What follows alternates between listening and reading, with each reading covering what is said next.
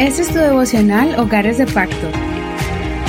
Te doy la bienvenida en el nombre de Jesús. Vamos a comenzar el devocional del día de hoy. Espero que esté bendecido y fortalecido en el nombre del Señor.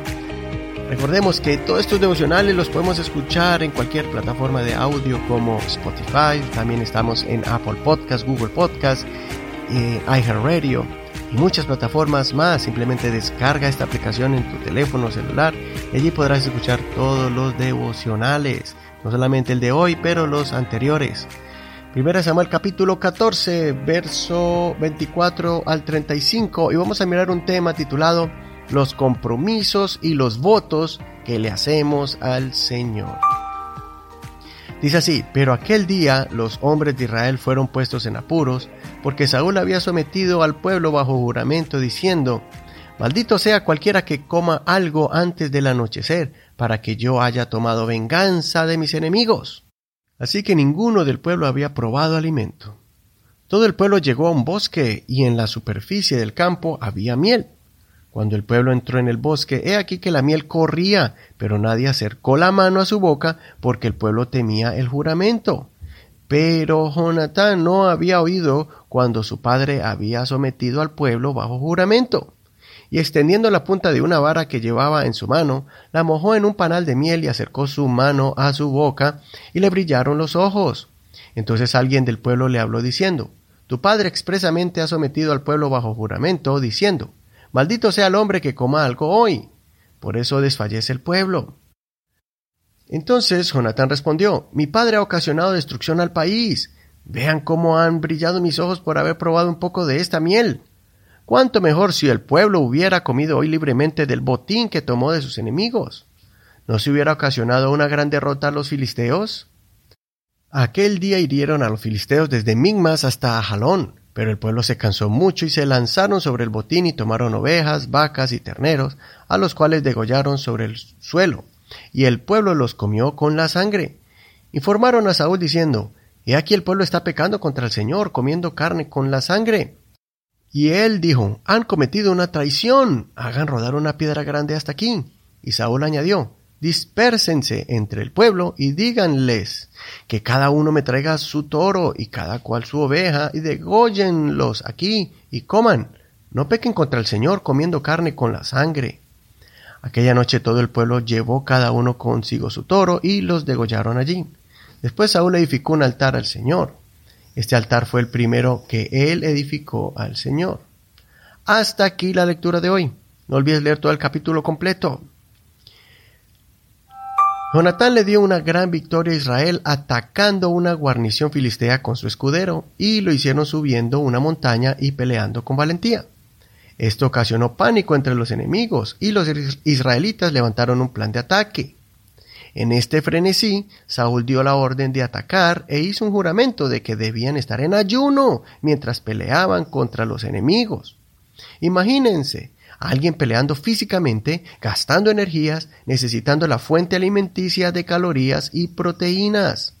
Esta decisión de Saúl de utilizar un acto espiritual para obtener una victoria terrenal no estaba bien aplicada. No era el momento.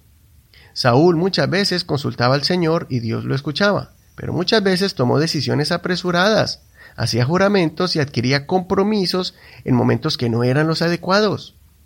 Esto nos enseña hoy a que seamos prudentes con las cosas que son de Dios, aplicándolos en el lugar y en el momento indicado.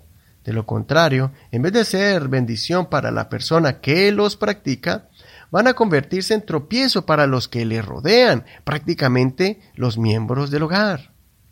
Por ejemplo, a veces como padres usamos lo espiritual para castigar a nuestros hijos. Si se portan mal, los mandamos a orar o a leer la Biblia. Estamos asociando estas prácticas espirituales que deberían ser de agrado con el castigo por hacer lo malo. Mi opinión es que cada vez que nuestros hijos hablen con Dios en oración o lean su Biblia, deberíamos más bien premiarlos y animarlos. Sé que van a venir momentos donde vamos a exigirles que vayan a la iglesia y no permitirles que se queden solos en la casa, y casos así, similares. Pero, por regla general, Evitemos asociar lo negativo con las cosas espirituales. Jonatán vio que este ayuno a Dios para que Dios les ayudara a vencer a los enemigos, no trajo el efecto que Saúl quería, o sea, de derrotar a los enemigos. Al contrario, en vez de vencer más rápido a los adversarios, les estaba costando vencerlos porque se sentían débiles y exhaustos físicamente por falta de alimentación durante el combate. En Eclesiastés leemos que todo tiene su tiempo. Podemos decir que hay un tiempo para orar y tiempo para pasar momentos de disfrute en familia, tiempo para ayunar y tiempo para hacer deporte, tiempo para hacer vigilia y tiempo para dormir. No tomemos decisiones apresuradas basadas en el desespero y no hagamos votos delante de Dios que no podamos cumplir.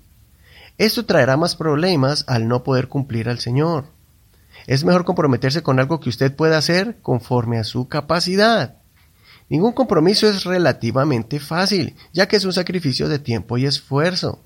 Pero es mejor hacerlo con voluntad propia, de corazón, sin imposiciones y con preparación, para que realmente sea provechoso y sea de bendición tanto para el practicante como a los que le rodean y que le van a apoyar en cualquier compromiso y voto espiritual.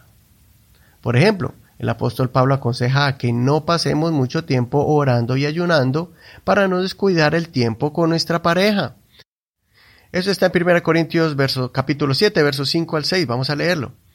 No se nieguen el uno al otro, a menos que sea de acuerdo mutuo por algún tiempo, para que se dediquen a la oración y vuelvan a unirse en uno, para que no los tiente Satanás a causa de su incontinencia. Eso digo a modo de concesión, no como mandamiento. Espero que esta enseñanza les sirva de guía para hacer un balance saludable en sus hogares y en sus vidas personales. Soy Eduardo Rodríguez. Que el Señor escuche tu oración en este día. Hasta aquí la reflexión del día de hoy. Muchas gracias por tus oraciones y gracias por el apoyo que le das a este ministerio para que lleguemos a muchas ciudades y a muchos países. Tenemos oyentes en toda la nación americana, tenemos en Canadá, en Estados Unidos, México, también tenemos en Suramérica, Colombia, Venezuela y también en la región ibérica. También tenemos oyentes en España y en Europa como en Italia. Muchas gracias por tu apoyo. Que el Señor te bendiga en este hermoso día. Mañana seguimos con un tema más.